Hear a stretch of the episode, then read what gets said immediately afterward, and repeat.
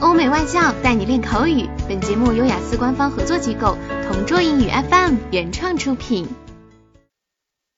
Describe an occasion when many people were smiling.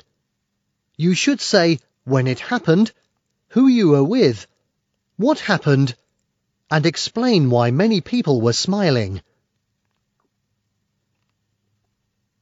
In today's fast-paced society, we are forgetting the importance of grinning probably because of the heavy burden we often carry on our shoulders.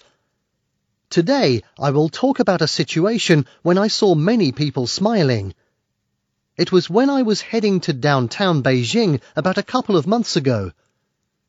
There were around 30 passengers from all walks of life in the subway. They were doing different activities. Some were talking to each other, a few were reading, Children were busy playing games on the mobile phones, and some were sleeping. You know, like an ordinary day on a train. After about half an hour into the journey, a passenger sitting in the middle of the subway started talking on the phone.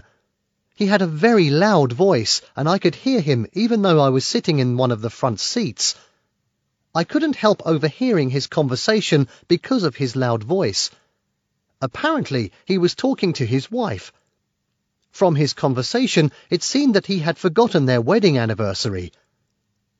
He was apologizing profusely to his wife and was saying that he was ready to buy her anything she wished for. That conversation lasted for more than ten minutes before his wife finally accepted his apology. After the call ended, the person heaved a sigh of relief. I couldn't hide my grin from ear to ear and I happened to turn around and saw that everyone was smiling too. I bet everyone had overheard his conversation and had enjoyed it. Anyway, thinking about that journey still brings a smile to my face. I think that we should smile more often, like when we greet someone or thank someone, as it can make someone's day better.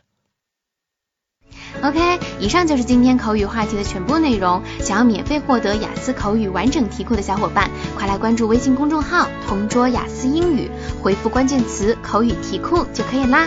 同桌祝你早日涂鸦成功！